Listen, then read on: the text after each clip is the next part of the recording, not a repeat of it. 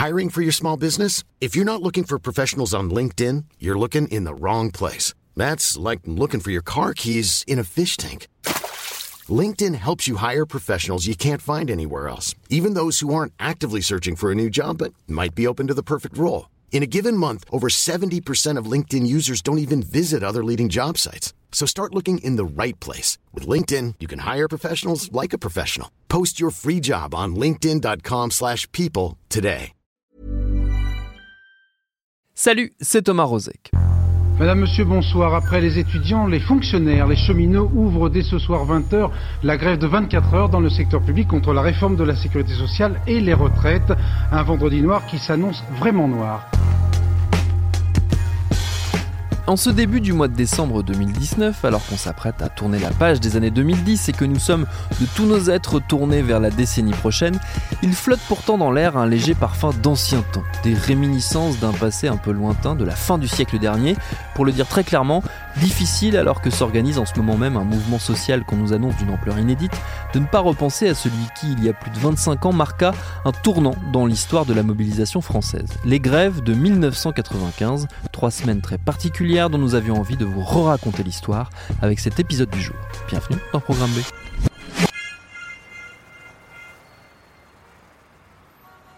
Pour comprendre comment, le 24 novembre 1995, la France s'est retrouvée embarquée dans le mouvement social le plus important depuis mai 68, il faut remonter au minimum quelques mois en arrière, car l'année 95 ne fut pas politiquement une année comme les autres.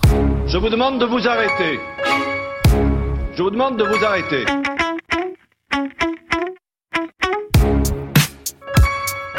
Et pour cause. En 95, donc, le pouvoir s'apprête à changer de main. Après 14 ans à l'Élysée, François Mitterrand quitte le jeu politique, en laissant d'une part un parti socialiste déjà rongé par les divisions, et d'autre part un boulevard, semble-t-il, à une droite désireuse de remettre la main sur le pays. Hélas pour elle, elle va réussir à s'entre-dévorer aux portes du pouvoir. L'histoire est bien connue, racontons-en donc uniquement les grandes lignes. Le patron officiel de la droite à l'époque, c'est Jacques Chirac. Soucieux de ne pas mettre en péril ses chances d'atteindre la présidence en s'exposant trop, il place en 93, lorsque le RPR remporte les législatives, l'un de ses lieutenants, Édouard Balladur, comme Premier ministre. Sauf que après deux ans d'exercice du pouvoir, ce dernier, poussé par une partie de son camp, se sent désormais des ambitions élyséennes. On assiste donc à l'improbable scénario d'une double candidature, Balladur et Chirac se lançant l'un et l'autre à l'assaut de la fonction suprême. Le premier, porté par une cote de popularité assez favorable, est donné largement vainqueur. Plus personne dans les commentateurs politiques de l'époque ne croit aux chances de Chirac, à part une poignée de fidèles. Ces derniers vont l'inciter à mener une campagne très à gauche pour un gaulliste s'entend. C'est ainsi qu'il va matraquer au cours des mois précédant le premier tour un thème, notamment celui de la fracture sociale. Disent-ils, pour euh, éviter une fracture sociale comme si celle-ci n'existait pas déjà. De l'autre côté, il y a ceux qui continuent de croire à la force de l'idéal républicain et qui donnent la priorité à la cohésion sociale. Théorisé par Marcel Gauchet, repris dans une certaine mesure par Emmanuel Todd, chez qui Henri Guénaud, au est allé le piocher, le concept est basiquement un constat des inégalités de plus en plus fortes qui s'installent dans le pays, inégalités auxquelles le candidat Chirac promet de s'attaquer et ça fonctionne, aidé à la fois par une campagne de baladure qui s'enlise, un PS écrasé par la figure tutélaire d'un Mitterrand sur le départ et une dynamique populaire qui le rend de plus en plus sympathique aux yeux des Français. Chirac, qu'on disait promis au ridicule, passe finalement devant son rival à droite. Il termine en seconde place du premier tour, derrière Lionel Jospin. Balladur vaincu appelle ses soutiens à se reporter sur Chirac et 15 jours plus tard, au second tour, le 7 mai 1995, il l'emporte. Les résultats connus montrent que vous avez décidé de me confier la plus haute charge de l'État. Je serai le président de tous les Français. Tous les Français. Seulement voilà, une fois le pouvoir conquis, reste à l'exercer, si possible en ne se mettant pas totalement en contradiction avec le ton et les promesses de la campagne, sous peine de voir les électeurs se retourner contre vous. C'est en très résumé exactement ce qui va se produire pour Jacques Chirac. Je veux un État vigoureux, un État impartial, un État je serai le président de tous les Français. Arrivé à l'Élysée fort de ses engagements en faveur de plus de justice sociale, il va opérer une rupture drastique quelques mois à peine après le début de son septennat. Au cours de l'année déjà, des signes de protestation apparaissent. Les ouvriers de Renault se mettent en grève au printemps et à la rentrée, le 10 octobre, c'est la fonction publique qui s'y met. Pour la première fois depuis 1990, les syndicats décident d'une grève unitaire au sein du service public. Deux semaines plus tard, le 25 octobre, c'est au tour de la SNCF de se faire entendre. Dès le lendemain, le 26 octobre, le premier acte du revirement politique et économique imaginé par le pouvoir se joue. Jacques Chirac intervient à la télévision, bousculant les programmes de France 2 qui annulent son émission Invité spécial et dépêche Alain Duhamel à l'Élysée pour retrouver un président avide d'explications. On démarre tranquillement sur les nouvelles du monde, du président russe qui a fait un malaise cardiaque, des essais nucléaires, des rapports avec l'Algérie. Et puis on crève l'abcès et Chirac se lance. La France s'apprête à changer de politique économique et sociale. Est-ce que vous n'avez pas sous-estimé ces difficultés-là, je dirais, euh, dans l'ivresse de la campagne et avec l'espoir de la victoire Peut-être, peut-être. J'ai dit tout au long de ma campagne que la France vivait au-dessus de ses moyens et qu'il était indispensable de réduire euh, nos déficits pour réduire le chômage lequel était à l'origine de tous les problèmes sociaux et notamment de la fracture sociale euh, nous sommes confrontés. Je n'ai pas changé d'avis. Mais vous avez peut-être raison en disant que j'ai sous-estimé l'ampleur euh, du problème. Il faut aujourd'hui faire un réajustement. Vous savez, c'est ce qu'ont fait les Allemands avec beaucoup de courage un an avant leurs élections législatives, il y a deux ans. Il faut aujourd'hui que nous fassions de même.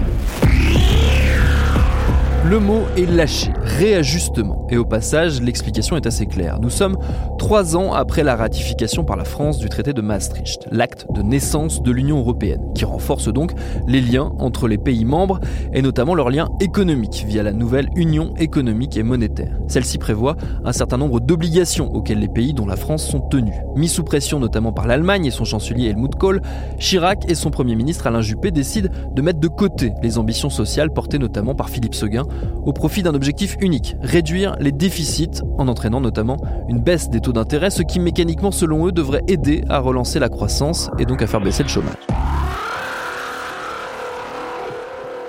Cette réorientation politique, elle va prendre la forme d'un plan. Le plan Juppé, du nom donc de celui que Chirac a choisi pour diriger son gouvernement. Ce plan, le grand public le découvre le 15 novembre 1995. Il comporte plusieurs axes de réforme centrés essentiellement sur les retraites et la sécurité sociale, deux des symboles du modèle social de la Ve République. Parmi les grandes directives, on trouve l'allongement de la durée de cotisation de 37,5 à 40 années pour les salariés de la fonction publique, un alignement en réalité sur le secteur privé qui avait fait l'objet d'une réforme du même genre deux ans plus tôt sous Balladur, est également prévue la mise en place d'une loi annuelle de la sécurité sociale avec des objectifs de progression des dépenses maladie, dans laquelle on trouve également l'idée de la mise en place de sanctions pour les médecins qui dépassent cet objectif. Un vrai basculement politique qui signe une mise sous le contrôle du Parlement des comptes de la Sécu et donc une remise à plat du système en vigueur depuis le démarrage de la Ve République. Au sein du plan Juppé, on trouve aussi une hausse des frais d'hôpital et des restrictions sur les médicaments remboursables. Et enfin, le blocage et l'imposition des allocations familiales versées aux familles, combinées avec l'augmentation des cotisations maladie pour les retraités et les chômeurs. Si le sens des responsabilités, la primauté de l'intérêt général, la volonté de partage et de solidarité l'emportent, nous allons réussir ce qu'on n'a pas osé entreprendre depuis 30 ans. Présenté à l'Assemblée nationale, le plan de réforme est rapidement perçu avec beaucoup d'animosité par l'opinion. Mais il est accueilli avec une certaine bonhomie par les représentants du peuple. Même chez les socialistes, incarnant pourtant l'opposition, on n'est pas à proprement parler vent debout. Chez les syndicats également, la CFDT par exemple, par la voix de sa secrétaire générale Nicole Nota, soutient la réforme de la Sécu dont on répète qu'il faut à tout prix boucher le fameux trou. De manière générale, la gauche, à commencer par la presse de gauche, ne semble pas complètement prendre la mesure de l'ampleur des changements annoncés. Tout juste trouve-t-on qu'on y va un peu fort, mais la contestation est encore loin d'être massive.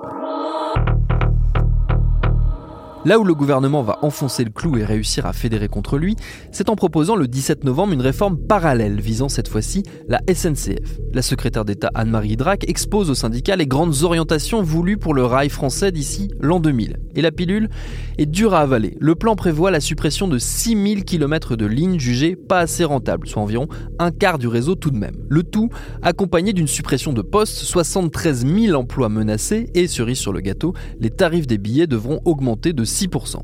Pour le gouvernement, c'est la contrepartie à l'absorption de la dette massive de la SNCF. Mais cet argument visant à rationaliser le caractère drastique des efforts demandés ne passe pas vraiment. Pire, c'est sans doute cette réforme additionnelle qui va signer le déclenchement du mouvement social et qui condamne le plan Juppé à l'échec.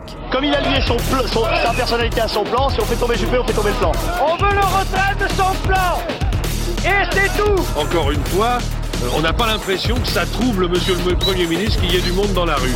J'ai le sentiment qu'il faudrait qu'il écoute un petit peu et qu'il sache répondre aux gens qui l'attendent. Faut pas rêver, hein, là c'est pas parce qu'un TGV ou a quelques trains de banlieue roulent que la, tous les cheminots ont repris le travail. Hein. Le mouvement, il démarre concrètement le 24 novembre, avec une première journée de mobilisation massive dans la fonction publique, rejointe par les cheminots qui se sentent visés tant par la réforme des régimes spéciaux de retraite que par le plan d'austérité prévu pour eux. La CFDT se retrouve dans la délicate position de soutenir pour moitié le gouvernement sur la Sécu, mais de dénoncer ses plans pour les retraites. elle se joint donc au mouvement. Nicole Nota, présente dans le cortège parisien, est d'ailleurs chahutée par les manifestants. Difficile de dire précisément combien ces derniers sont. Près d'un demi-million si on en croit les chiffres de nos confrères du Parisien à l'époque. Mais ce qui est certain, c'est qu'immédiatement, le mouvement rencontre majoritairement l'adhésion de la population. Toujours dans le Parisien, un sondage de l'Institut CSA avance à l'époque 54% d'opinions positives chez les interrogés. Soutenus donc, les protestataires prolongent leur mouvement. Le 27 novembre, la grève est reconduite et touche désormais de nombreux secteurs publics. La Poste, l'Éducation nationale, France Télécom, EDF, la SNCF donc, puis la RATP à Paris. Tous rejoignent l'appel à cesser le travail. Résultat, les transports en France sont très concrètement paralysés. En région parisienne, un train sur trois est annoncé gare Saint-Lazare. Gare de Lyon, en revanche, c'est le calme plat. Bonjour madame, vous venez, vous venez d'où? De Sceaux. Et vous vous organisez comment? En stop. Mais, et c'est une des grandes particularités du mouvement, là où on s'est habitué désormais à voir des usagers dépités pris en otage, comme le veut la formule consacrée par un mouvement social qui les met dans l'embarras, en 95, les choses sont plus contrastées. Certes, inutile d'idéaliser la situation, bien évidemment, de nombreux travailleurs se retrouvent coincés et des réactions de colère sont observées. Mais le mouvement de 95, il est avant tout marqué par l'organisation, en parallèle au mouvement de travailleurs privés de transport covoiturage, autostop, vélo. On se débrouille, on s'entraide, souvent dans une forme de bonne humeur, sans doute liée, on le mentionnait plus tôt, à l'adhésion que rencontrent au sein de la population les critiques apportées au plan Juppé. Les ventes de rollers, très à la mode, souvenez-vous, dans les années 90, connaissent par ailleurs un joli pic en cette fin d'année, comme quoi l'économie du pays n'est pas totalement perdante. Car la grève va durer trois semaines en tout avec des journées emblématiques, comme par exemple le 28 novembre, où les manifestants descendent une nouvelle fois dans la rue et où on assiste à Paris à une scène lourde de sens dans le monde syndical. Une poignée de main cordiale échangée entre deux frères ennemis, Louis Vianney, secrétaire général de la CGT, et Marc Blondel, patron de Force ouvrière, une organisation née de la scission de la CGT 50 ans plus tôt pour dénoncer la trop grande emprise du Parti communiste sur le syndicat. Cet enterrement symbolique de la hache de guerre, et temporaire, vous vous en doutez, c'est le symbole de l'union syndicale qui à gauche va dominer et faire durer le mouvement. En cette fin novembre, pour l'heure, le gouvernement affirme qu'il tiendra bon. Après tout, la formule droit dans mes bottes colle déjà à la peau de Juppé depuis le début du septennat. Il n'a pas pour habitude de reculer. Les ministres se relaient donc dans les médias pour faire front et taper au passage sur la fonction publique. Chirac lui-même s'affirme dans la presse étrangère assez serein vis-à-vis de la colère sociale qu'il ne voit pas s'installer. Au-delà de cette image d'unité, les Chiraciens prennent deux ou trois balles perdues tirées depuis les propres rangs de la droite. Car, on l'a dit, la campagne présidentielle quelques mois plus tôt a semé une belle pagaille dans leur camp les baladuriens excommuniés tenus hors du gouvernement pour cause de trahison au patron glissent à l'envie de petites sorties assassines. François Léotard, par exemple, ancien ministre de la Défense, redevenu député, boudé par le camp Chirac, n'hésite pas dès le 26 novembre à laisser entendre que le gouvernement devrait négocier avec les syndicats. On notera que quelques années plus tard, lors des grandes manifestations contre le CPE, un autre baladurien, un certain Nicolas Sarkozy, semblera soutenir le mouvement contre son propre gouvernement pour contrarier les ambitions de son rival Dominique de Villepin. Une forme d'hommage, sans doute. Est-ce que je dois en dire plus? Je ne le pense pas. Mais revenons à 95 et à cette grève qui au mois de décembre se poursuit et se durcit. Les tentatives de conciliation par secteur, notamment à la SNCF, ne fonctionnent pas et les défilés s'enchaînent. Le 5 décembre, près d'un million de personnes descendent dans la rue. Les étudiants ont désormais rejoint le mouvement et Juppé commence à faire un pas vers ses opposants. Désormais, il assure qu'avant toute réforme, il préconise une mise à plat des systèmes de retraite. Puis, il annonce la nomination d'un médiateur pour régler le conflit à la SNCF. Et dans la foulée, le 10 décembre, des concessions sont faites aux cheminots. Le plan d'économie est repoussé, l'âge du départ à la retraite est maintenu d'abord pour les conducteurs, puis pour l'ensemble des personnels de la RATP et de la SNCF. Première victoire.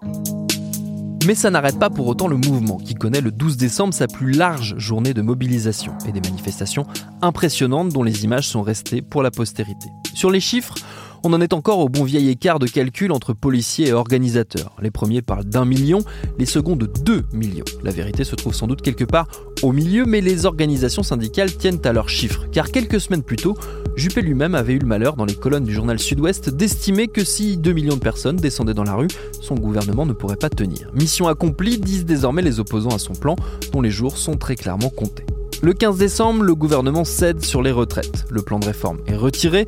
Le patron de la SNCF, Jean Bergougnou, au moins autant critiqué que Juppé tout au long du mouvement, présente sa démission qui est acceptée. Quelques jours plus tard, le 21 décembre, Matignon convoque un sommet social avec les organisations syndicales pour remettre les choses à plat et signer symboliquement la fin du mouvement. Quelques fédérations continuent d'appeler à la grève, mais dans l'ensemble, à la fin décembre, les choses reviennent à la normale, les trains roulent à nouveau, postiers, cheminots, électriciens ont repris le travail avec le sentiment d'avoir vaincu.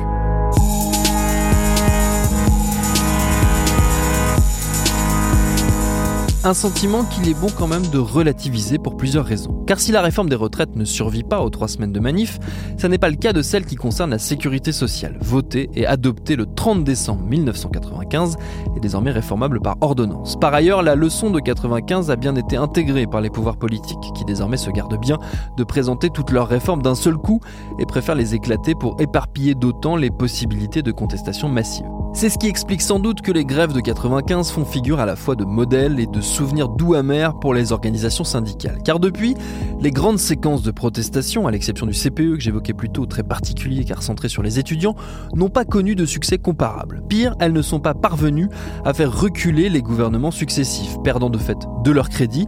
Et alors, nous enregistrons cet épisode, impossible de dire si le mouvement qui s'annonce en ce mois de décembre 2019 renversera la tendance qui s'est installée depuis 25 ans et ces trois semaines en forme de baroud d'honneur de 95.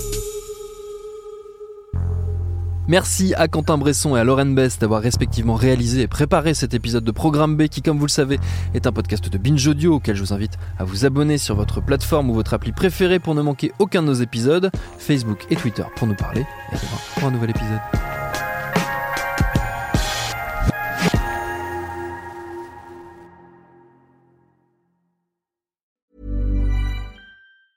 Planning for your next trip? Elevate your travel style with Quince. Quince has all the jet setting essentials you'll want for your next getaway, like European linen, premium luggage options, buttery soft Italian leather bags, and so much more. And is all priced at 50 to 80% less than similar brands. Plus, Quince only works with factories that use safe and ethical manufacturing practices. Pack your bags with high-quality essentials you'll be wearing for vacations to come with Quince. Go to quince.com slash pack for free shipping and 365-day returns.